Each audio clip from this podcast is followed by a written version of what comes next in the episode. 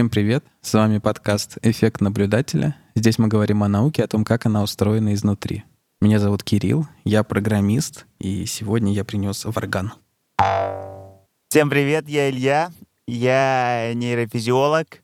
Мы давно уже знакомы не только с моим братом, но и с Кириллом, и когда-то мы даже играли вместе на губных гармошках. Было дело уже довольно много лет назад, но что-то еще помнится.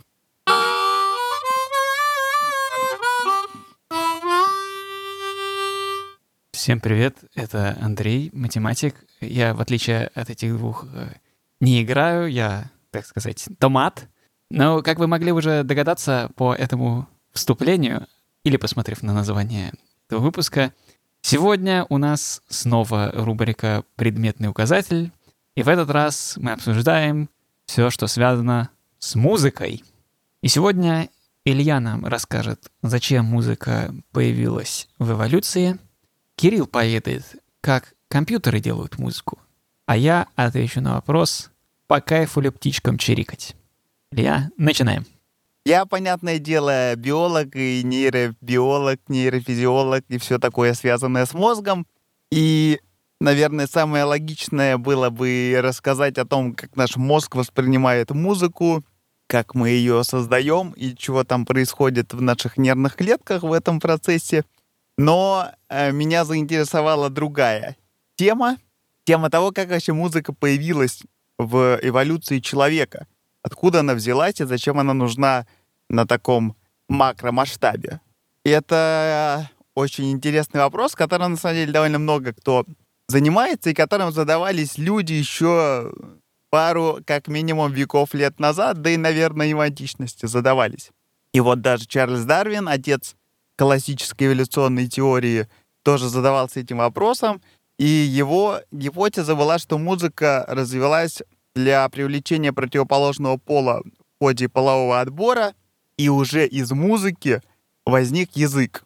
Это довольно любопытное, конечно, предположение, но не очень понятно, почему тогда язык и не язык, а музыкальные способности и вообще какие-то музыкальные наклонности не различаются у мужчин и женщин, потому что половой отбор, как правило, все-таки идет в разные стороны. Более того, все, что касается пения и такого околомузыкального способности, оно не различается между полами у многих других животных, у попугаев, у слонов, зубатых китов и многих тропических птиц тоже какие-то такие околомузыкальные звуки издают оба пола примерно схожие, поэтому теория полового отбора не очень правдоподобна. Вот. Дальше знаменитый Стивен Пинкер тоже на этот счет высказал предположение. Он говорил, что это, вероятно, побочный продукт каких-то других эволюционных приобретений, скорее всего, связанных с речью там, или с какими-то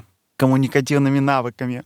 Но такая, наверное, самая сейчас популярная теория которую много исследователей придерживается, включая великого Роберта Данвара, что музыка, так же как и речь, появилась для поддержания социальных связей. Когда, так как гипотеза Данбара, она говорит, что речь возникла, когда мы всех физически э, не можем грумить при росте группы, то вот и музыка каким-то похожим образом развивалась для укрепления внутригрупповых связей. И вот в прошлом году вышел большой обзор на эту тему, который я прочитал, и, собственно, по которому и буду вам рассказывать про эту теорию. И при этом возникновение музыки — это сложный очень такой процесс, многогранный. Предполагается, что он шел со множеством повторяющихся итераций, и там было много разных факторов, и нет какой-то одной функции музыки, которая сыграла ключевую роль. Вот авторы этого обзора приводят такую хорошую аналогию, зачем возникло зрение. Что зрение нужно, чтобы следить за хищниками, чтобы оценивать потенциальных половых партнеров, искать еду, отличать опасные факторы от безопасных. Но нельзя сказать, что зрение возникло для чего-то из этого одного. Зрение возникло просто, чтобы формировать образ на сетчатке. А все вот эти разные функции, они каждый, вероятно, внесли свою роль. Также и с, как бы, с музыкой и с музыкальными навыками. там множество разных факторов совместно привело к ее появлению.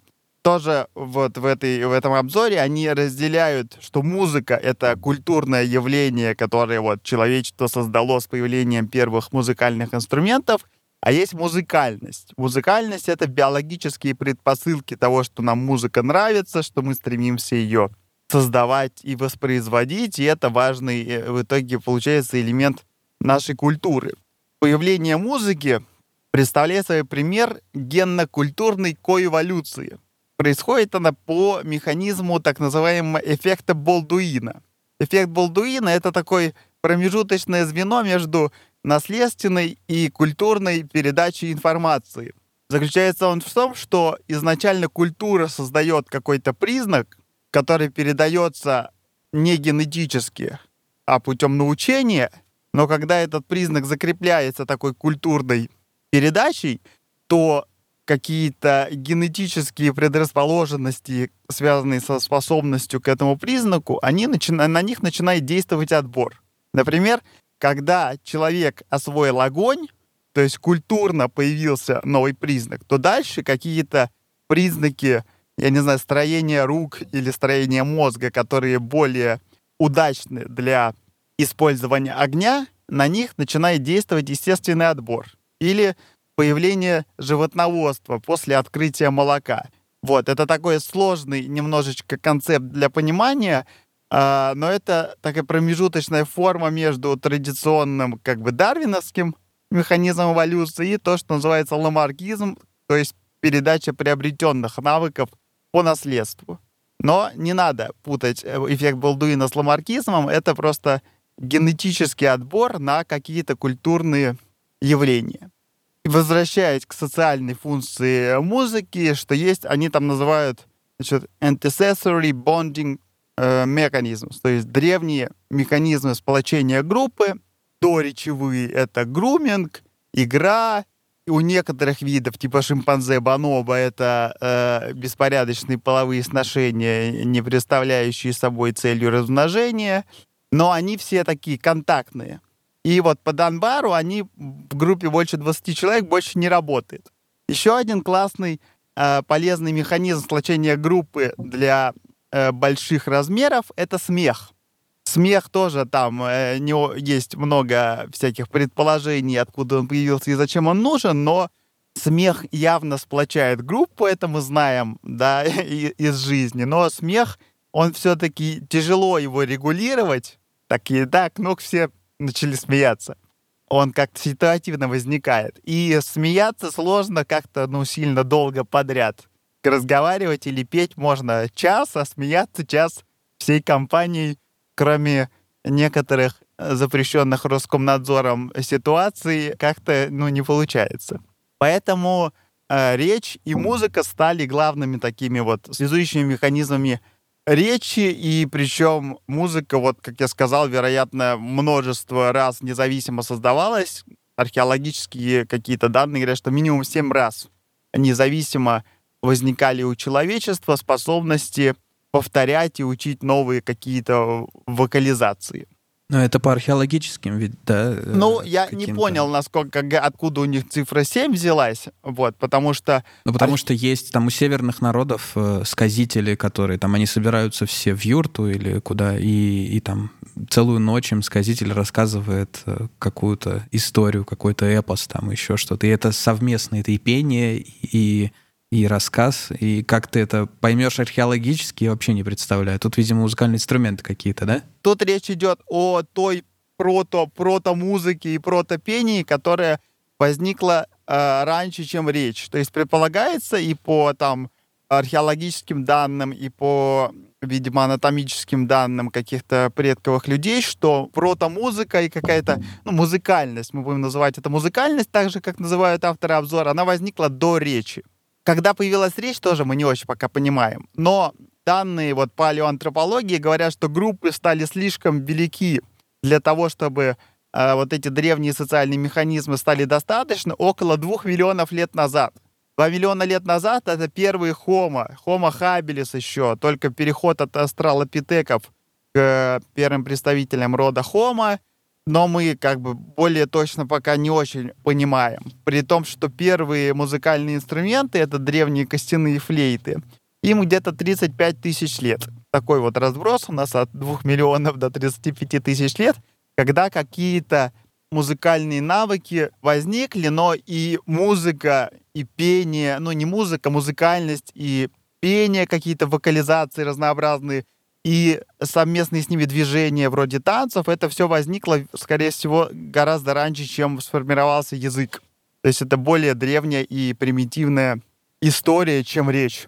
Дальше встает вопрос ключевой. Что такого в музыке и в музыкальности важного, что она появившись в эволюции, закрепилась, и так же, как речь, встречается абсолютно во всех человеческих сообществах, от там острова Пасхи до эскимосов и пигмеев. Острова Пасхи, кстати, там сколько-то ему лет, сколько? Он какой-то совсем молодой. Не... Мне кажется, что он там... Ну, немного, да, ладно. Он на самом деле где-то там уже, ну, типа лет 500, да, какой-то он. Не, мне казалось, там меньше ста что-то такое, но, может, я не прав. Ну, не очень, короче, да. Ну ладно, не Пасхи, а Австралии. Так вот, ключевые свойства музыки, которые сделали ее таким важным социальным элементом, это ее равномерная структура и ритмичность. Это делает ее предсказуемой. Предсказуемость, она важна для синхронизации группы людей. Что и есть синхронизация группы людей, вероятно, является ключевым вообще фактором ее распространения, потому что музыка, как показывают эксперименты и там какие-то исследования, более эффективно синхронизирует людей, чем язык и чем какие-то физические контакты типа груминга. Говорят, синхронизирует и гармонизирует настроение, эмоции там, и действия, и намерения. То есть разные стороны человеческой деятельности, они синхронизируются музыкой. Понятно, что самая там какая-то первая примитивная музыка, уже именно музыка, а не пение, это какой-то бой барабанов. Просто, значит, взяли и стучим. И он, вероятно, появился давным-давно, но под барабаны удобно, значит, ходить маршами, именно синхронизация. Но хождение маршами, оно все-таки гиперсинхронизировано. Это оно подавляет индивидуальность.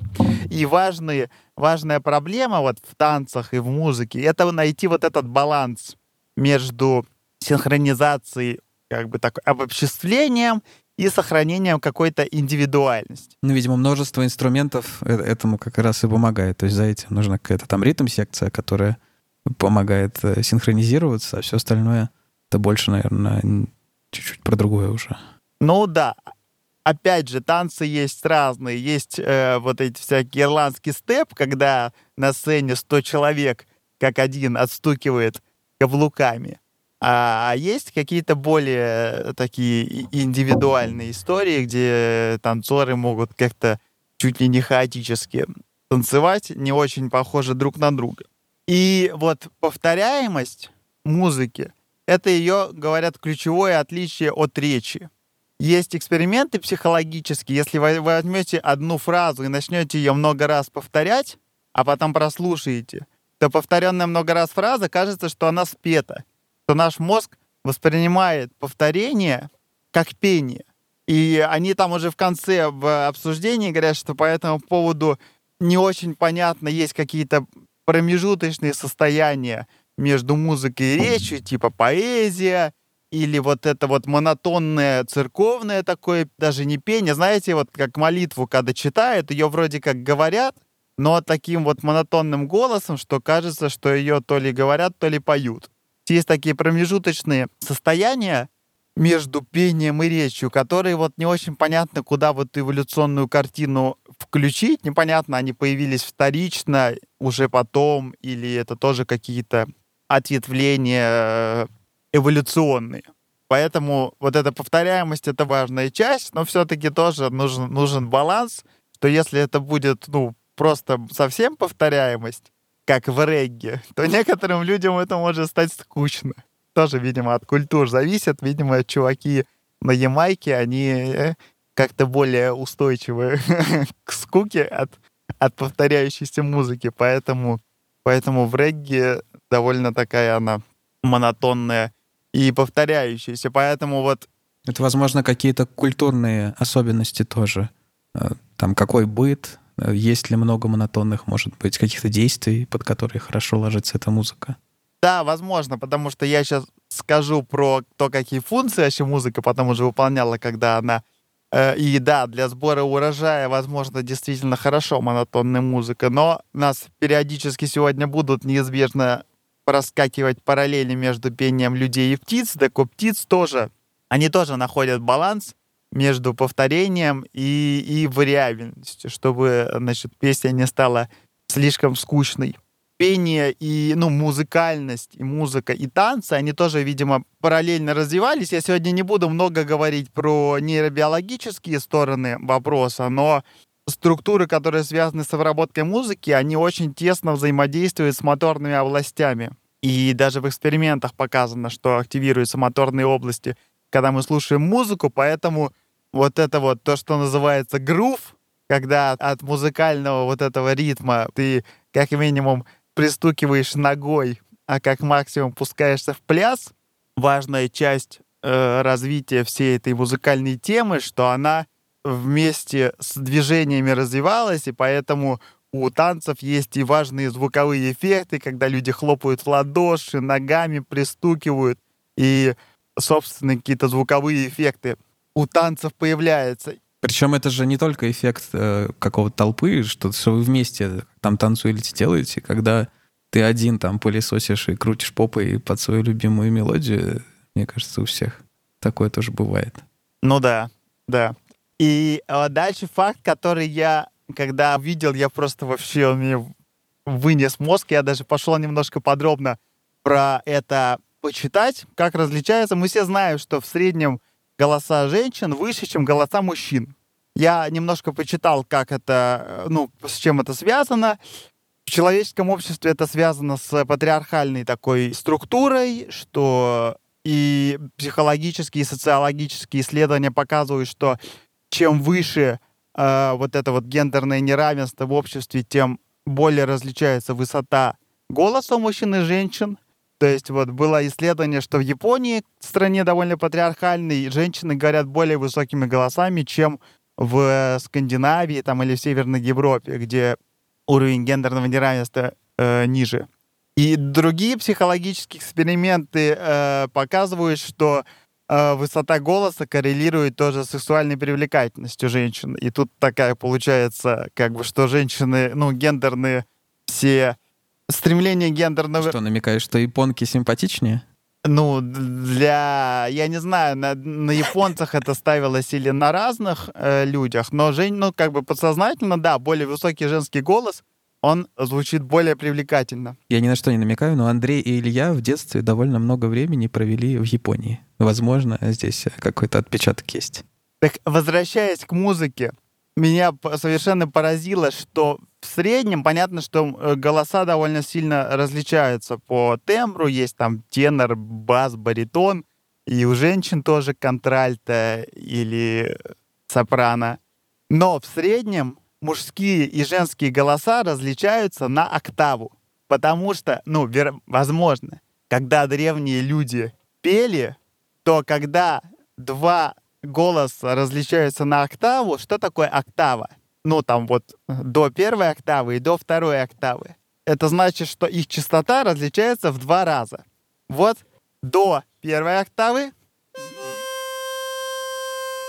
до второй октавы. И вот как они звучат вместе. Так как частота различается в два раза, то они резонируют звуки и Поэтому звучат, как будто звучит одна нота, но в немного разном варианте. Поэтому мы четко слышим резонанс между двумя нотами разных октав.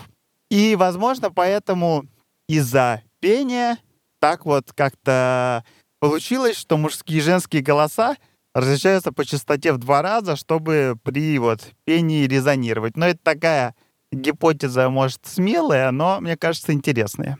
Психологические исследования тоже многие показывают, что дети начинают воспринимать там музыкальный бит уже в младенчестве, и какие-то около танцевальные движения у детей тоже проявляются задолго до того, как они начинают ходить и как-то координировать вообще движение. То есть это тоже довольно такое очень врожденное какое-то свойство.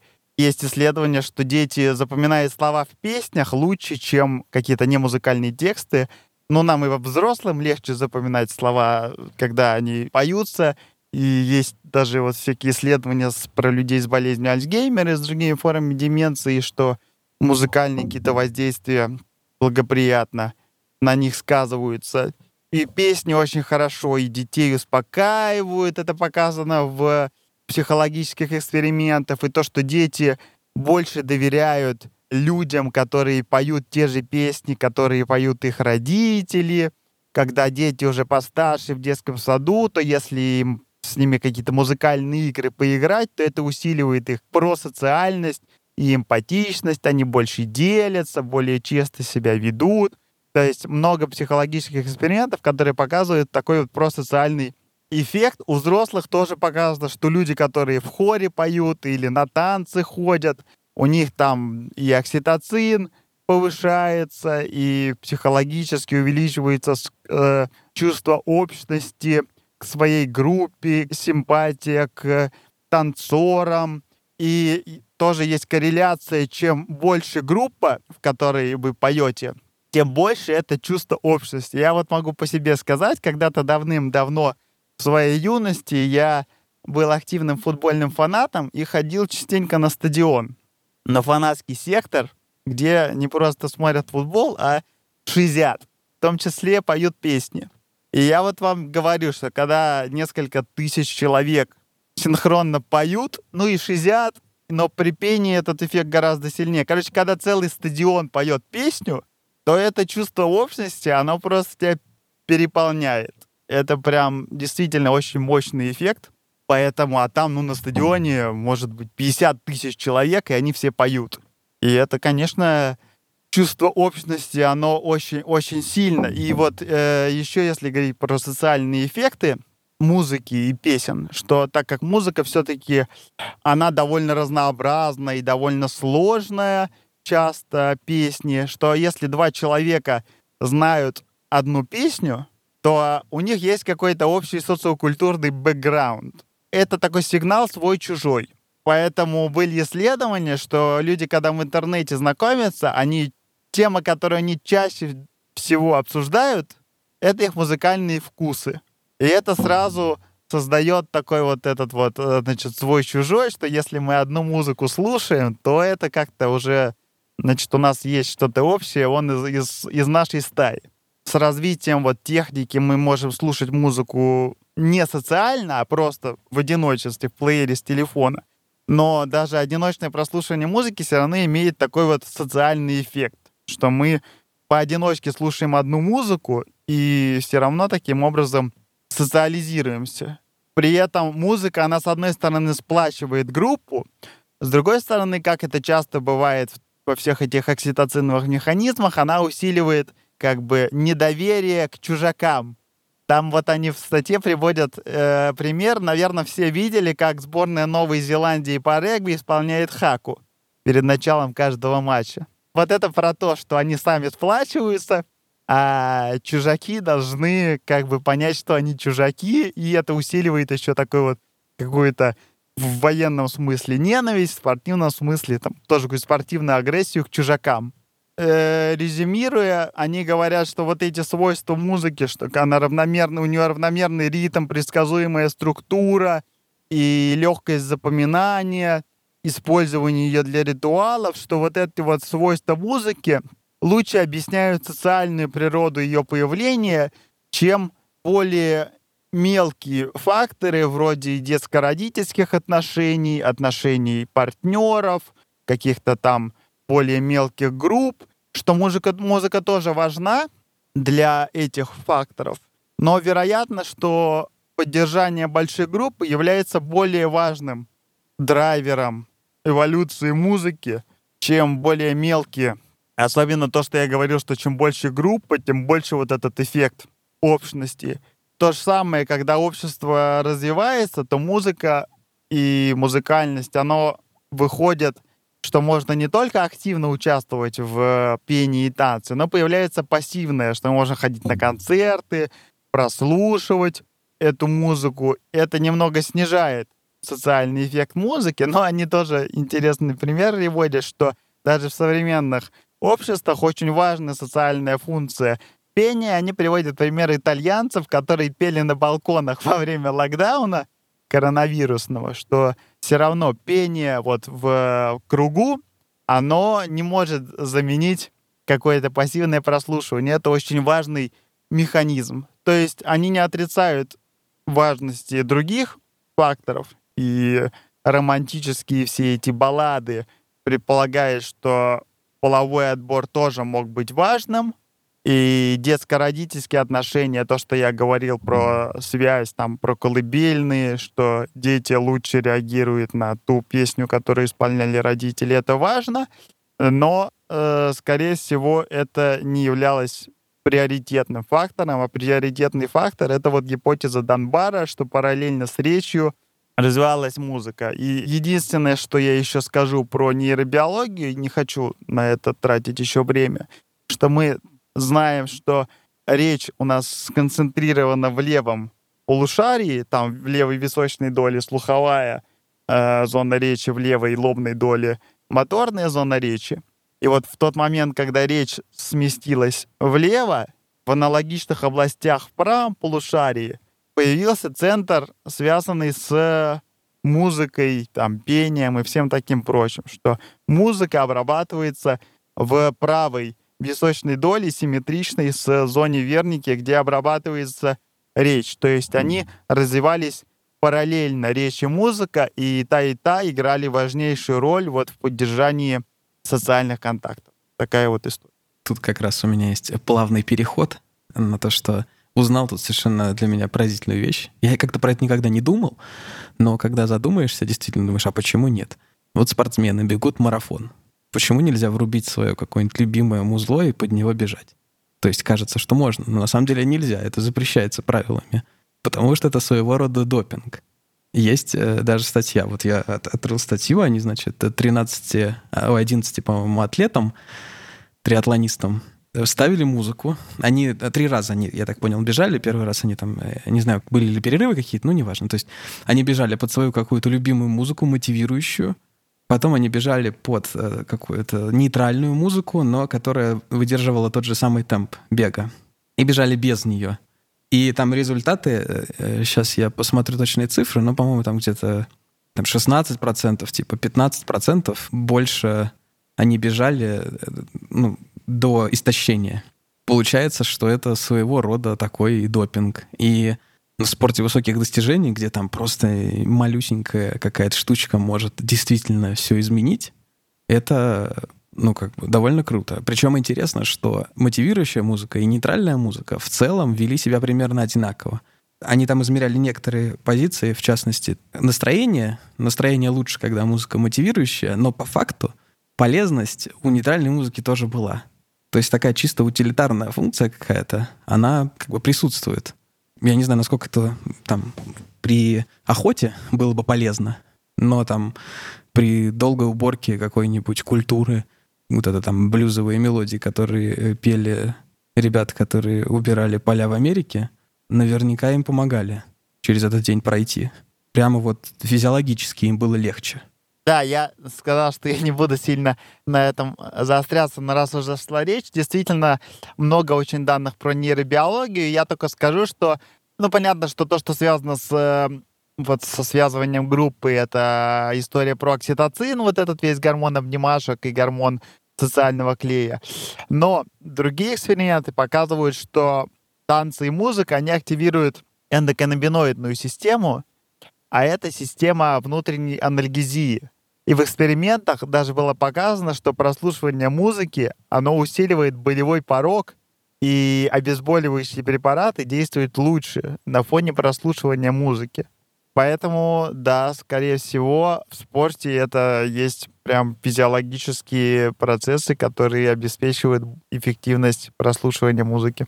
Я почему заинтересовался этой музыкой? Потому что когда я работаю, мне кажется, многие включают какой-нибудь Spotify, Яндекс или что-нибудь и включают плейлист э, «Спокойное пианино для работы» или «Ambient э, для учебы» или что-нибудь такое. И такой музыки там просто миллион. И она в целом очень фоновая, она как-то особо не выделяется, ты можешь слушать ее часами. Чисто утилитарная такая музыка. А, но она очень помогает. То есть концентрироваться и гораздо лучше работаешь. И, то есть мне это серьезно помогает, судя по всему, это многим серьезно помогает. И в какой-то момент я пересел на приложение, которое называется Endel. И это, собственно, приложение, которое генерирует музыку в, в реальном времени. То есть вам создается музыка, которой никогда не было. Чисто генерация музыки. Вот. И заинтересовался этой темой, тоже немножечко покопал. Оказалось довольно интересно. Э, во-первых, для меня было совершенно удивительно, что э, Моцарт, у него там есть произведение, где он реально брал кубики и, значит, бросал. Что получалось, то, значит, писал. Это реально генерация то есть музыки на основе каких-то случайных чисел. Потом был композитор Джон Кейдж. Он взял, значит, листик бумаги нотный, клал на карту звездного неба, и где там созвездие, значит, ну там хоп-хоп-хоп ноточки ставил, просвечивали. Сделал такие группки и сделал композицию, ну это чистый авангард, конечно, сделал композицию, где еще оркестр, который это играет, он должен порядок этих группок сам выбрать. Там есть, на самом деле, ряд таких авангардных произведений, где у тебя, ты открываешь, как я понимаю, страницу, там есть разные фразы, и ты можешь выбрать, какую ты хочешь. Потом другую играешь. И иногда играют как бы несколько раз произведение, потому что оно типа вариативное, ты можешь другое придумать. И здесь, конечно, возникает вопрос, где действительно начинается как бы вот искусство, создание музыки человеком, а где генеративность, как где оно само как бы как-то получается. Потому что у нас у всех, мне кажется, в какой-то момент жизни висел как это называется, музыка ветра, да, такие трубочки, которые на ветру дзынькают. И вот она, генеративная музыка, да, совершенно замечательно генерируется. Есть а, интересный проект, потому что можно выбрать э, для генерации вот этих случайных чисел, на самом деле, разные какие-то процессы, да? Вот и, Андрей, какой бы ты процесс, например, выбрал, чтобы сделать музыкальное произведение, которое поставлял бы тебе вот такие переменные, случайные какие-то штуки? Нет, ну я как математик э, скажу, что нужно взять какую-нибудь псевдослучайную последовательность, типа какое-нибудь иррациональное число и просто из него цифры брать. Но можно, конечно, так сказать, для разных целей приспособить и другой генератор. Много разных. Я вот совершенно замечательную штуку нашел. Называется Listen to Wikipedia. Генерация — это правки в Википедии. Причем вы можете выбрать какую англоязычную, русскоязычную Википедию. И мелодия, то есть от каждой правки, это нота какая-то. И он играет такой эмбиент, получается, очень интересный. Причем мне очень понравилась сама идея. Мне, в принципе, нравится визуализация, когда какой-нибудь сложный процесс визуализируют, и тебе как-то понятно за счет того, что картинка крутая, а есть схожий процесс, называется сонификация — когда берут какой-то процесс и как-то его аудиализируют, да? Не знаю, как правильно сказать. И я вот понял, что я послушал сначала англоязычную Википедию, потом русскоязычную Википедию. Понятно, что в русскоязычной Википедии меньше правок, да? То есть, и в принципе, можно себе представить, как ты разные какие-то процессы можешь просто послушать. Вы слушаете сейчас подкаст и можете послушать Википедию. Мы вам поставим на фоне, может быть, моего разговора сейчас, пока я говорил, вы слушали, наверное, какие-нибудь штучки из Википедии. Да, аудиализация — это довольно популярный э, жанр, если можно так выразиться, в популяризации научного знания. Наверняка многие слышали, вот послушайте, как звучат кольца Сатурна, или вот послушайте звук там какой-нибудь нейтронной звезды, или что-нибудь такое. У Яндекса был проект «Музыка звезд». Да-да-да. Очень популярно и всегда привлекает большое внимание. В контексте искусства-то мне сразу вспомнился Скрябин, который как раз пытался подружить музыку с э, визуальным искусством, придумал вот эту свою светомузыку, что у музыки есть цвет, и он там разные, что картины вот могли звучать, разный цвет соответствует разным звукам, и вот он пытался это подружить. Я уж не помню деталей. У «Заката империи» был выпуск про Скрябина, и там вот Андрей рассказывал подробно про эту всю историю. Очень занимательно. Послушайте. Это не тот Андрей, который тут сейчас э, с вами, которого вы слышите. Это другой, ведущий подкаста «Закат империи». Но, кстати, насчет объединения музыки и зрительных каких-то образов, если задуматься о том, как в компьютере хранится то и другое, то реально алгоритмы сжатия для звука и для картинок в основном используют так или иначе преобразование Фурье. Поэтому в целом э, с точки зрения компьютера все едино и так. Ну вот интересно вообще, как сгенерировать свою музыку, потому что у нас там, это в принципе производство музыки — это некоторый процесс. Сначала надо какую-то идею. Да, тебя бросила девушка, а, или э, что-то хорошее случилось в твоей жизни, свадьба. Ты уже вот как-то, у тебя есть какое-то намерение, да, ты придумываешь какую-то мелодию. Потом, может быть, там несколько инструментов этого обыгрывают, да. И в целом генерация примерно так же и происходит, да, то есть мы придумываем какую-то мелодию, то есть на основе чего-то, какой-то генеративный, то есть там какой-то алгоритм может придумывать какую-то мелодию. Потом нам нужно сыграть это в инструментах. И тут э, есть интересная, на самом деле, довольно сложная вещь — это текстуры. То есть мы все, наверное, слышали MIDI-инструменты, и когда вы устанавливаете какое-нибудь приложение там для музыки или детский какой-нибудь э, пианинка покупаете, звук довольно плоский. И на самом деле довольно сложно э, сгенерировать как бы тембр. Не знаю, допустим, скрипка. Допустим, она сыграла произведение, а там не хватает одной ноты, например. Да, ну не использовалась она в этом произведении. И сделать так, чтобы компьютер сгенерировал вот эту недостающую ноту в том же тембре, это довольно сложно. Плюс человек э, делает всякие микро какие-то погрешности, есть какой-то характер у исполнителя, мы знаем, там разные исполнители по-разному на одном и том же инструменте сыграют. И это на самом деле очень сложная задача это сделать. Поэтому, ну, по крайней мере, с того, что я послушал, очень много ты слышишь, ну да, там какая-нибудь популярная песенка, OpenAI компания сделали Jukebox, по-моему, называется проект, они сгенерировали там какая-нибудь популярная песенка там в стиле поп. Ну да, в принципе, наверное, если ты в кафе будешь слушать, ты особо не вслушиваешься, ну, нормально. Но по факту она довольно плоская. Э, я не услышал прям каких-то классных, чтобы они действительно совпадали с тем, что я бы ожидал от хорошей музыки. Но опять же, есть разные задачи. Когда вот я работаю, и мне какая-то электронная музыка повторяющаяся и помогает мне войти в, в поток, то почему нет? Все замечательно. Вот. А потом еще интересный есть этап, который в продакшене музыки есть. У вас есть несколько дорожек, где есть разные инструменты, и потом идет мастеринг. То есть вы должны посмотреть, чтобы разбить э, по частотам там, чтобы один инструмент не перекрывал другой, чтобы голос был слышен над миксом. Вот, вот эти все вещи, на самом деле, это тоже надо сделать, да, то есть вот их сгенерировали, а потом это как-то нужно скомпоновать. Это тоже интересная задача. Да, я хотел рассказать э, такой еще простой способ, как бы можно было сгенерировать мелодию, чтобы понять, как вообще это возможно.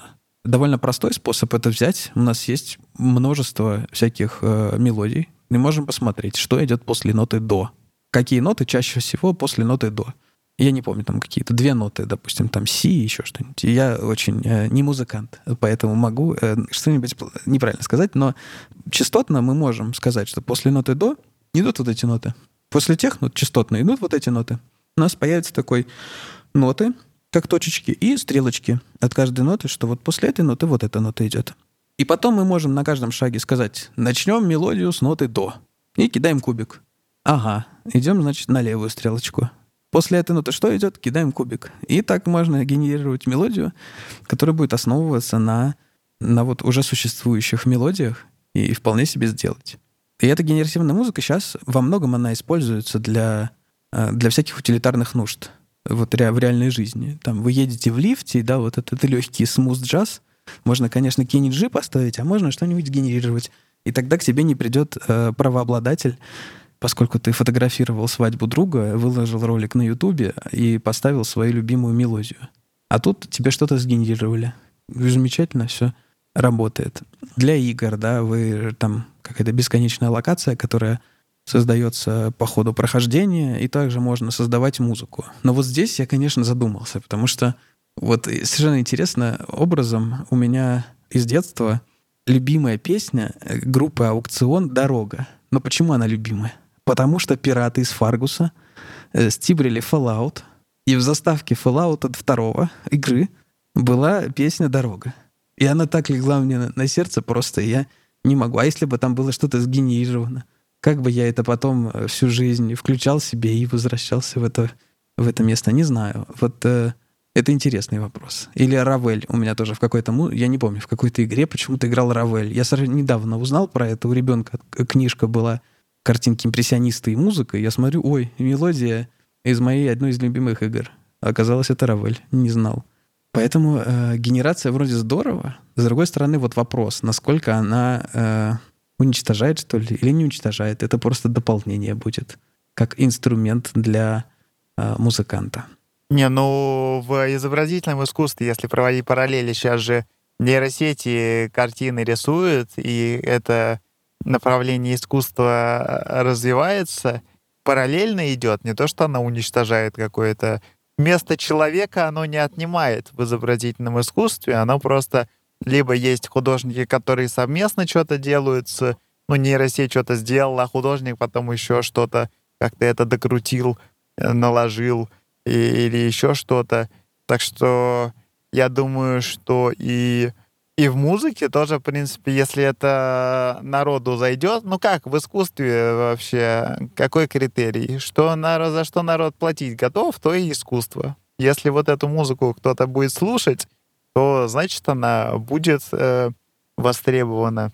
Вообще, как я понимаю, уже в целом есть для музыкантов э, всякие плагины для, для программ типа Ableton, там других, где делают музыку, где можно сгенерировать для видео ряда они даже, я так понимаю, анализируют видео и могут понять, что вот здесь какой-то там яркий момент, взрыв, и нужно, значит, что-то придумать музыкальное. Вот. И интересно, даже еще исследование видел, что проанализировали, как люди воспринимают музыку. То есть вот мы хотим, допустим, сгенерировать музыку, которая, ну, веселая или грустная. Но веселый и грустный — это довольно такое понятие субъективное. И оказалось, что люди во многих странах в целом базовые эмоции, типа весело, грустно, они понимают одинаково с точки зрения музыки. Сложные концепции, типа там задумчивая музыка, оно уже играет, уже есть разница, в какой стране мы задумчивую музыку ставим. Но какие-то базовые вещи в целом можно просто сказать, мне веселую музыку для свадьбы, там, например, и он генерирует. Но у нас, как минимум, с древних времен есть мажор и минор, которые воспринимаются более-менее универсально. И можно же даже взять и одну и ту же мелодию сыграть в мажоре или в миноре и она будет, соответственно, радостной или грустной. Я, мне вспоминается э, заглавная тема из Шерлока Холмса советского, да, вступительная. Там, тарам, там, тарададам. В основном она мажорная, а, по-моему, там, где Шерлок Холмс в Ниагарский водопад упал или в каких-то таких моментах, она же играет в миноре. Рейхенбахский, по-моему, все-таки. Да, а, я сказал Это Ниагарский. в американской версии. Извините. Вот. И поэтому, ну, мажор и минор, они более-менее универсально воспринимаются и, наверное, тоже воздействуют. Про это, да, рекомендую послушать. Вот был давно, пару лет назад у Голого Землекопа выпуск «Катюша и дофамин» называется. Там как раз они подробно рассказали про то, как музыка на мозг действует. И там вот их композитор либо-либо Кира Ванштейн рассказывала, что есть какой-то сайт, где там сколько-то тысяч проанализировано песен и составлена статистика переходов разных нот между разными аккордами. Они анализируют песню «Облади, облада», и она рассказывает, что там есть какие-то вот необычные переходы, на которые наш мозг реагирует, что это такая вот перчинка. Поэтому да, есть уже целые базы данных, проанализировано, какие есть переходы более распространенные менее распространенные, какие наш мозг воспринимает. То есть есть же какая-то какофония, если вы возьмете и просто по пианине хлопнете, то там будет звуки, от которых у нас будет неприятно в мозгу. Поэтому это все, конечно, анализируется, и я уверен, что сейчас всякие нейросети могут подбирать и для настроения, и для каких-то ассоциаций музыку это все развивается. Там еще э, ребята упоминают, что в принципе можно делать это персонализированно. Я так понимаю, что Эндел уже вроде бы делает это персонализированно. То есть у тебя стоит Apple Watch, и ты можешь э, смотреть пульс человека, циркадные ритмы, не совсем понимаю до конца, что это такое, но то есть некоторые ритмы у нас есть в теле, как выделяются гормоны с некоторой периодичностью. То есть мы можем генерировать музыку персонализированно под твой как бы цикл. Ну, это круто, потому что, скорее всего, одна и та же музыка может по-разному восприниматься, например, утром и вечером, а ее можно под это подогнать, и утром и вечером ее по-разному играть. Облади, облада вечер, облади, облада ночь, да? Прикольно вообще, что на всяких сервисах ты должен вручную все, так сказать, лаечки и сердечки ставить, э, чтобы эти рекомендации правильно выпадали, а тут оно само тебе в сердечко смотрит.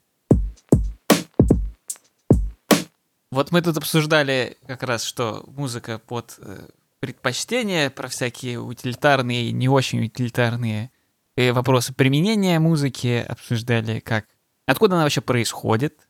И одна из исторических, так сказать, теорий, то, что еще греки размышляли о происхождении музыки этой, и легендарно, мифологически, происхождение музыки часто связывали с пением птиц.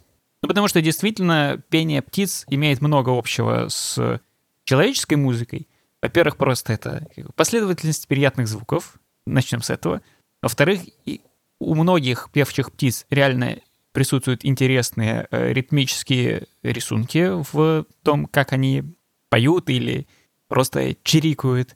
Тоны разные, то есть реально меняется высота звуков, которые птицы издают и так далее. Поэтому, естественно, конечно, исторически всегда происхождение музыки и музыкальных инструментов связывали с птицами. Это с одной стороны.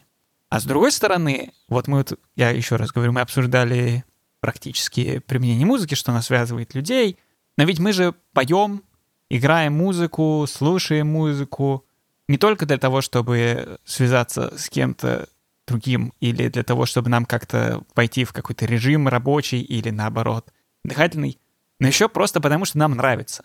То есть, ну, человек вот в душе стоит и поет. Вот почему он поет?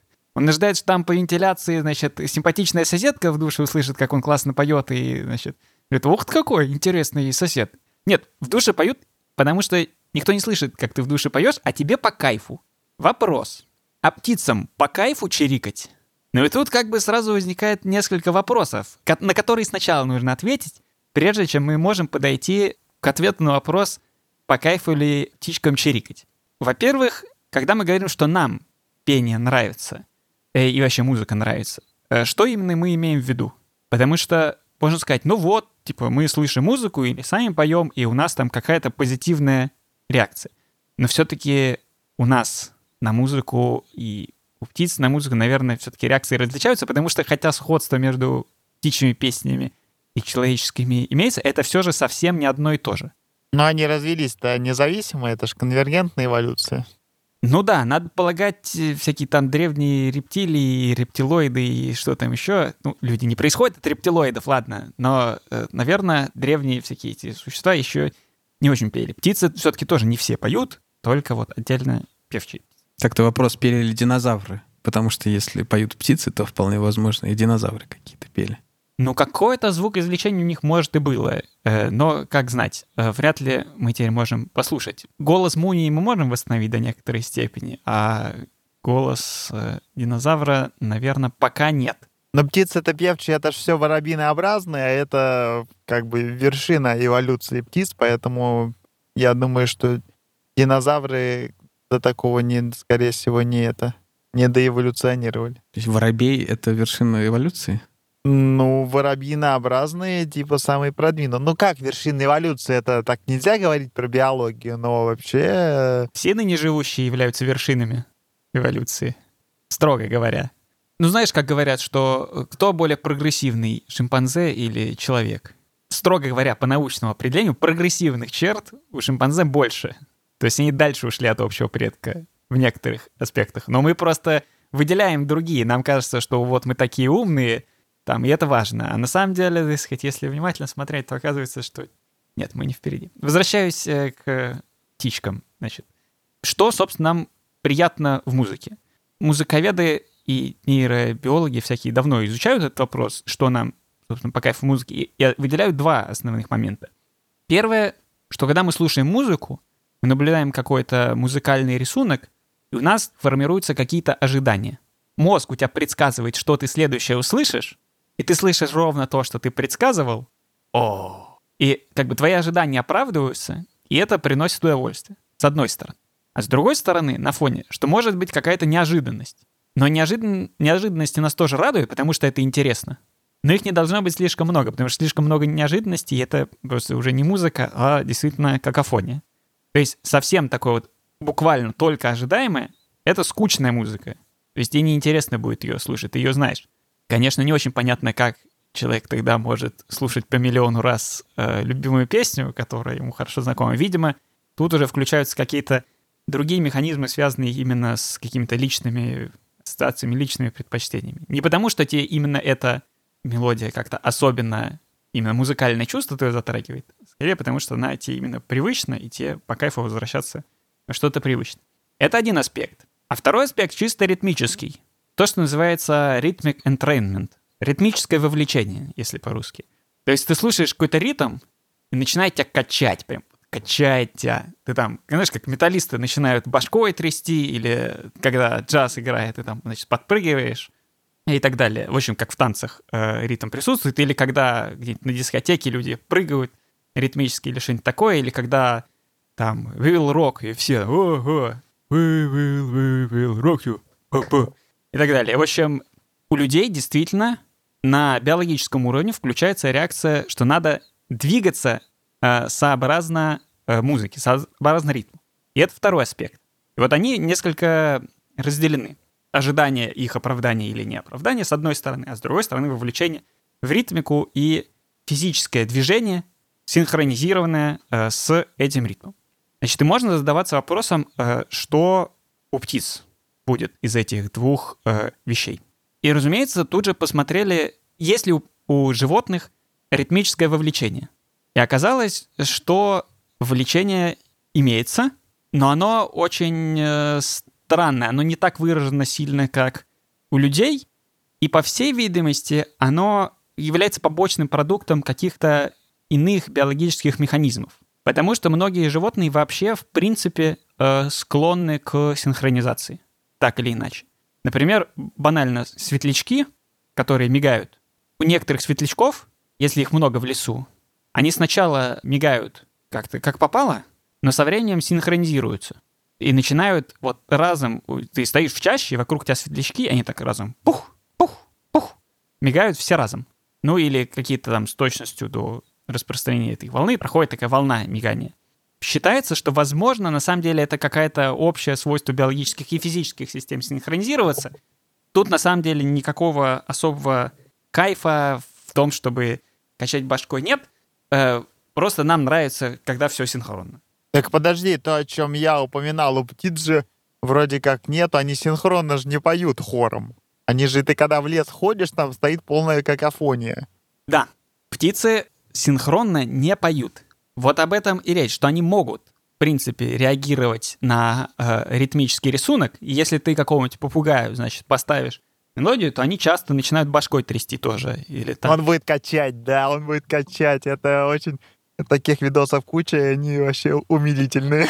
Где попугаи так вот трясут башкой, значит, и лапами стучат, когда музыка какая-то играет, они следуют ритмическому рисунку. То есть они способны к этому. Вопрос, Нужно ли им это в жизни, не очень понятно. Но тут надо сразу оговориться, что поведение такое музыкальное и ритмическое у птиц и других животных, которые находятся в живой природе и в каких-то домашних условиях или в зоопарке, в неволе, в общем, оно отличается. По разным причинам, главным связаны в том, что у животных в неволе есть свободное время. И они могут как бы посвятить это время э, вот такого вот рода развлечениям, а в природе им как бы не до того. Они там чирикают по другим поводам. А второе, вот, собственно, удовольствие от музыки. Вот когда ты сидишь и слушаешь, например, классическую музыку, в большинстве случаев ты не будешь э, как бы там трястись, ты не собираешься танцевать, ты просто сидишь как бы и слушаешь, и тебе хорошо, приятно, интересно. И тебя спросят, э, тебе приятно? И ты скажешь, очень приятно, очень мне нравится эта музыка, значит, люблю вот этого композитора, вот это исполнение особенно хорошее. Но птицу ты не можешь спросить. Не можешь сказать, эй, пернатый, тебе по кайфу, значит, эта песенка. Ну, ты не можешь. Он тебе ничего не скажет. Значит, вопрос, э, как тогда проверить, что же они там э, делают? Как, как они реагируют э, на музыку? Надо посмотреть э, нейрохимию, потому что если мы понимаем, что людям по кайфу, и мы уже до этого исследовали, как именно им по кайфу, то есть какой химический механизм. Мы залезли, значит, в мозг, смотрели, какие там вещества вырабатываются, дофамин и так далее, то мы можем попытаться отследить что-нибудь похожее у птиц. И оказывается, что пение у птиц вызывает очень сходные э, реакции биохимические. В частности, когда они поют, то у них реакция внутренняя, такая же, как у человека. То есть активация в мезолимбическом пути такая же примерно, как у человека. Но тут интересно, что у них есть разные сценарии, в котором они поют, и в разных сценариях разная нейрональная и биохимическая активность. Вот основное назначение э, считается у птичьих песен привлекать самок. Но и оказывается, что вот он э, садится такой, значит, на ветку, начинает э, чирикать, типа, «Самочки, самочки, подходите, я красавчик». Ну и в этот момент у него вырабатывается дофамин, чтобы давай еще, давай еще, привлекай больше самок, значит, надо еще петь. То есть это примерно как если какой-нибудь э, музыкант стоит под окном у барышни, значит, и серенады и поет, то ему должно быть по кайфу э, петь эти серенады, ему должно быть самому приятно. То есть он не должен играть и думать, да блин, задолбала какие-то, значит, гитара эта дурацкая. Нет, ему надо петь до тех пор, пока э, барышня не вылезет и скажет, о да, давай, принимаю тебя. Но как только барышня его приняла в свои объятия, значит, он там сел у нее дома, разлегся на диване, и все, как бы, ему больше не обязательно играть. И поэтому, в общем-то, выработка дофамина от этого может заканчиваться — и теперь ему надо затормозиться, потому что теперь вообще-то у него другие заботы, теперь у него там, значит, э, детишки и все такое.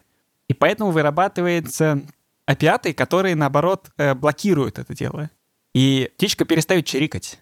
То есть как только ты завлек самку, тебе не надо больше чирикать, и у тебя реакция химическая очень сходная с тем, э, что у людей возникает, когда они слушают, наоборот, неприятную музыку. То есть неприятные звуки вызывают у человека в мозге такую же примерно реакцию, как у певчих птиц, получение э, самки после того, как они ее охмурили своим пением. Но это один сценарий только того, как птицы поют. Потому что вообще-то птицы поют не только для того, чтобы привлекать самок. Кроме этого, есть э, территориальное пение. То есть когда обозначить э, просто территорию. Но это действительно сугубо утилитарное, там как бы не, э, часто никаких особенных э, красот нет, том, как они э, чирикают, чтобы обозначить, что тут моя лужайка, значит, и пойдите все прочь. Ты просто такой летаешь с веткой на ветку, обозначаешь, что сюда не суйся. Ну, тебе, конечно, полезно, чтобы было погромче, и чтобы ты сказал, что я такой большой и могучий, типа, и остерегайтесь меня. Но тут как бы никакой особой специальной музыкальности вроде как не наблюдается. А с другой стороны, есть э, другие сценарии использования муз- пения. Э, во-первых, когда птица учится новым мелодиям, э, новым каким-то э, звукам и вообще поддерживает навыки, потому что это же не, не чисто генетически определено. Птицы действительно учатся мелодиям, они могут заимствовать друг у друга какие-то приемы, комбинировать их. И это навык, навык нуждается в какой-то тренировке, поэтому птицы тренируются.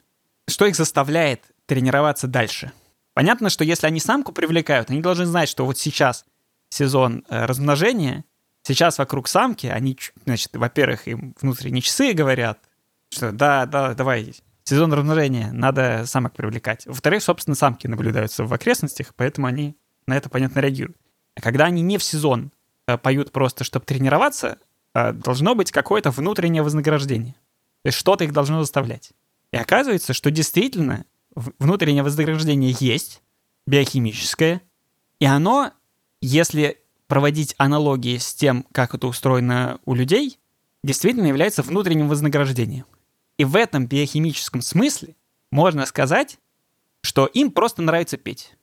То есть, э, вот когда мы рассуждаем про э, то, зачем поют, вот у нас есть как бы э, эволюционное объяснение, что птицы поют, потому что половой отбор полезно там привлекать э, э, самок, обозначать территорию, у людей, у других животных всякие социальные взаимодействия, тролля тролля но это на эволюционном масштабе. Вот лично для человека, лично для птицы, в чем смысл? Ну, нравится. Нравится петь, там, плясать и прочее. То есть и птица тоже не думает, ох, я должна хорошо петь для того, чтобы, значит, там в эволюционном масштабе что-нибудь произошло, чтобы не вымер. Нет, просто нравится, вот и поет. Но поскольку формулировка вопроса о том, по кайфу или не по кайфу, весело или не весело, она очень субъективная. И тут надо такое отступление сделать, оговорку, про то, что вообще-то по кайфу или не по кайфу, нравится или не нравится, это наша сугубо человеческая интерпретация. Потому что у нас есть такая как бы, абстрактная категория. Нравится, не нравится. Реально мы можем только сказать, фактически, что там есть какое-то биохимическое вознаграждение, которое заставляет повторять или наоборот прекращать что-то. Потому что, вообще говоря, мы не очень понимаем, точнее, что уж, совсем не понимаем внутренний мир других животных. Мы не понимаем, э, на самом деле им весело или на самом деле им не весело. Хотя у нас есть тенденция антропоморфизировать э, животных. Ну, есть просто известные видео, например, где ворона какую-то крышку хватает, забирается на конек э, крыши, садится на крышку и съезжает по ней зимой. Потом снова хватает эту крышку, снова поднимается наверх, садится на нее и снова съезжает. И так много раз подряд. Или где стая черных лебедей. Вряд ли это привлечет самочку. Нет, она там одна сама по себе, значит, ей там... И на вид, реально, если посмотреть, ей там очень весело, очень задорно. Да, а есть аналогичное видео, где несколько черных лебедей садятся на гребень волны и на нем катятся, как серферы. Значит, волна затухает, они взлетают, возвращаются подальше обратно, садятся на следующую волну и снова на ней катятся. И так несколько раз подряд. Зачем они это делают? Ну, практического смысла нет, наверное, им весело. Но мы не можем на самом деле сказать, весело им или не весело, потому что мы плохо понимаем, э, что такое веселье у животных. Мы не понимаем их эмоций, мы не понимаем их реакции. Вот в конце ноября будет 150 э, лет с момента выхода книги Чарльза Дарвина «Выражение эмоций у людей и животных». И он там, кроме прочего, писал про то, что вот такие-то лицевые выражения означают тоже, видимо, радость. В частности, в качестве примера приводил обезьян. А потом выяснилось, что эти лицевые эм, э, выражения у обезьян, наоборот, обозначают страх или агрессию. То есть оказалось, что наша интерпретация может быть э, очень неаккуратной. И вообще мы склонны антропоморфизировать многие вещи, вот как в тех экспериментах, где показывали э, фотографии передней стороны автомобиля и просили оценить, э, какая эмоция у этого автомобиля, и все довольно одинаковые. Предсказывали, или где были анимации просто с какими-то геометрическими фигурами, и люди смотрели на эти анимации и говорили, ну да, вот что тут происходит? Тут, значит, э, маленький треугольник нападает на круг, а тут круг убегает от большого треугольника, который пришел защитить маленький треугольник от, от круга, или что-нибудь еще такое. Но как бы это же не какие-то одушевленные предметы, это просто геометрические фигуры, которые движутся на экране. Их там, значит, аниматор так расположил. Поэтому мы на самом деле не можем сказать, веселится эта ворона или там э, что там у этих э, лебедей, почему они катаются на волне. Да непонятно. Но мы можем, тем не менее, попытаться кое-что сделать. Потому что наше предположение состоит в том, что, наверное, если птице плохо, то она, наверное, не будет веселиться.